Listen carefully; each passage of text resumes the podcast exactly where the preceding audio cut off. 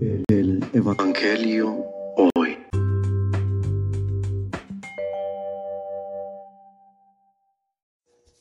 Del Santo Evangelio según San Juan. En aquel tiempo, Felipe se encontró con Natanael y le dijo, Hemos encontrado a aquel de quien escribió Moisés en la ley y también en los profetas. Es Jesús de Nazaret, el hijo de José. Natanael replicó, ¿acaso puede salir de Nazaret algo bueno? Felipe le contestó, ven y lo verás. Cuando Jesús vio que Natanael se acercaba, dijo, Este es un verdadero israelita en quien no hay doblez. Natanael le preguntó, ¿De dónde me conoces? Jesús le respondió, Antes de que Felipe te llamara, te vi cuando estabas debajo del higuero. Respondió Natanael, Maestro, tú eres el Hijo de Dios, tú eres el Rey de Israel. Jesús le contestó, Tú crees porque te he dicho que te vi debajo de la higuera, mayores cosas has de ver. Después añadió, Yo les aseguro que verán el cielo abierto y a los ángeles de Dios subir y bajar sobre el Hijo del Hombre. Palabra del Señor.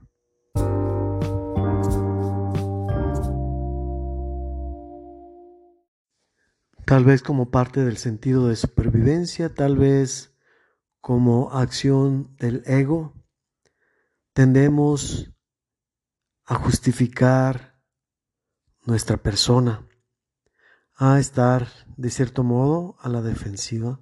Y sobre todo cuando se nos contradice, este efecto de nuestra persona se acentúa, pero por otra parte también el hecho de que se dé ese antagonismo mutuo nos hace, o mejor dicho, nos impide reflexionar sobre la situación en la que hemos participado, de cierto modo, mostrándonos como personas egocéntricas desde el sentido pues en que defendemos nuestro ser, nuestra persona, de lo que los demás pudieran decir. Y en ocasiones incluso contraatacamos y no solamente negamos lo que se nos dice, sino agredimos o desaprobamos o incluso en ocasiones también demeritamos la persona del otro. Al demeritar la persona del otro, también lo solemos hacer porque consideramos una afrenta que nos digan las cualidades de ellos, sobre todo cuando tenemos una autoestima sobrevalorada. En este sentido podemos reflexionar y deducir que aunque en ocasiones no se nos agreda directamente, es una ofensa para nosotros el que manifiesten las cualidades de los demás y no las nuestras.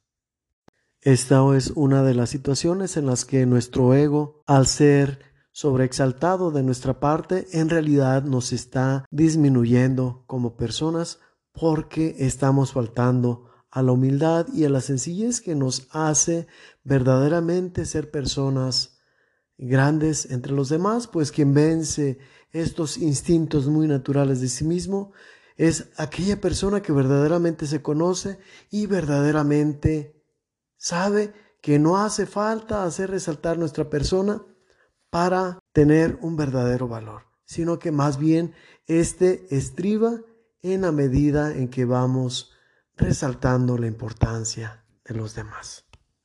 Reflexión. Natanael, mejor conocido como el apóstol Bartolomé,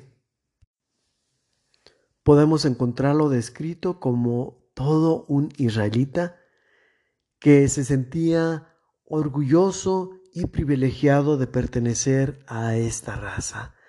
Recordemos que en el pueblo de Dios, el pueblo de Israel es elegido hacia el norte contrario a lo, que acostumbramos aquí, por ejemplo, en nuestro país de México, es la zona más pobre, Es decir, entre más hacia el norte hay más pobreza, hay poblados, digámoslo de esta manera, más insignificantes, pues el poder y toda la merma económica y la importancia se dan entre más al sur se encuentren.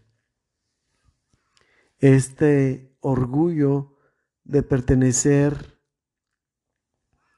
no solamente al pueblo de Israel, sino a esta zona mejor acomodada, lo hizo reaccionar de esta manera cuando le fue presentado el Señor de parte de Andrés, otro de los discípulos, el hermano de Pedro. Situación o identidad que le hizo precisamente reaccionar como las personas de ese lugar que se sentían mejor privilegiadas que los otros, con un cierto tono de desprecio por este personaje que le estaban anunciando de uno de los pueblos del norte del país. Y conociendo estos datos es comprensible que haya reaccionado de esta manera, pues el Mesías había sido anunciado como aquel caudillo que habría de representar, pero también de liberar a la nación de los opresores.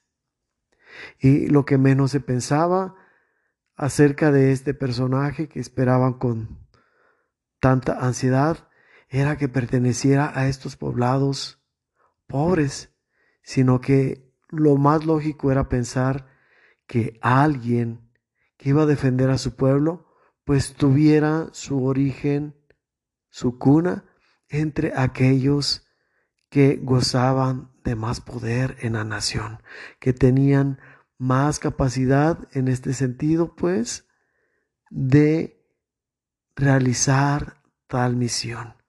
Y pues esa capacidad humanamente, pues tendemos a pensar que son aquellos que aprenden de los poderosos, que aprenden de los que se encuentran en una situación privilegiada.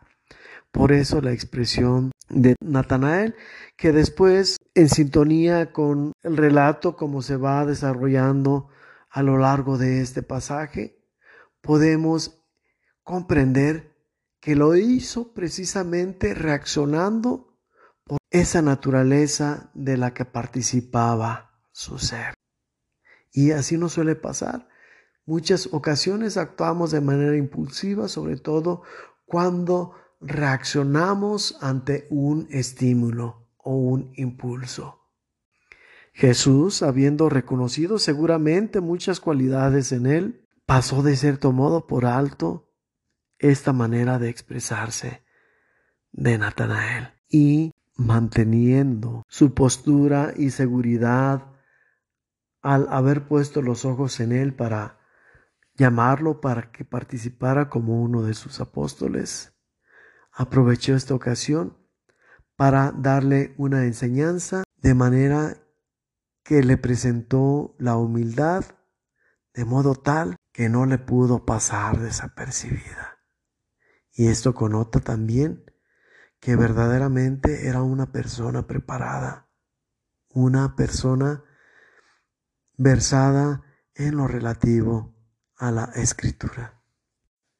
Bastó la expresión te vi debajo de la higuera, no tanto como el decir este es un verdadero israelita en el que no hay doblez, para poder identificar a este personaje ya no por lo que dijeron de él, sino por lo que él mismo escuchaba de sus propios labios.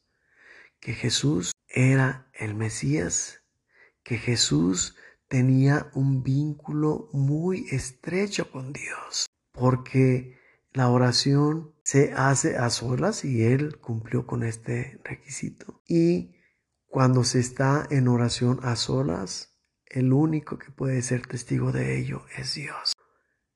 Natanael pudo comprender que estaba en relación con Dios y que de Dios obtuvo esa información.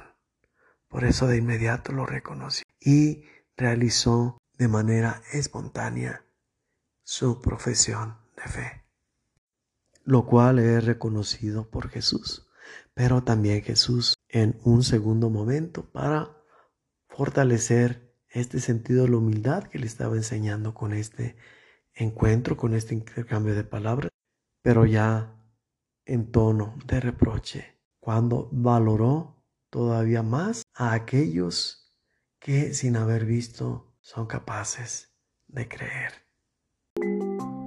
Hecho.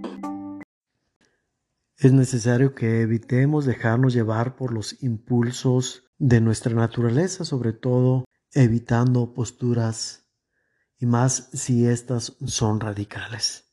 Por ejemplo, en la situación que actualmente está en boga de todos entre Afganistán y Estados Unidos con la salida de las tropas de estos últimos, no podemos tomar partido por uno o por otro, justificar a uno y condenar a otro, sino más bien tenemos que, forjando un buen criterio, un criterio neutral, respetar la autonomía de cada una de estas naciones, a la vez que reconociendo la soberanía de las mismas.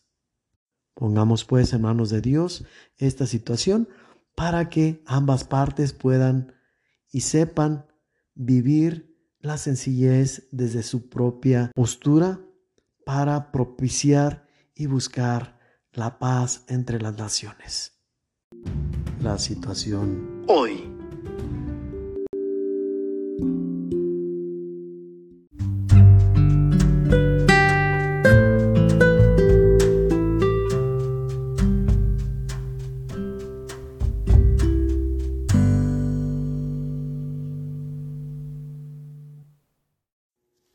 La bendición de Dios Todopoderoso descienda sobre ustedes y los acompañe siempre en el nombre del Padre, y del Hijo, y del Espíritu Santo.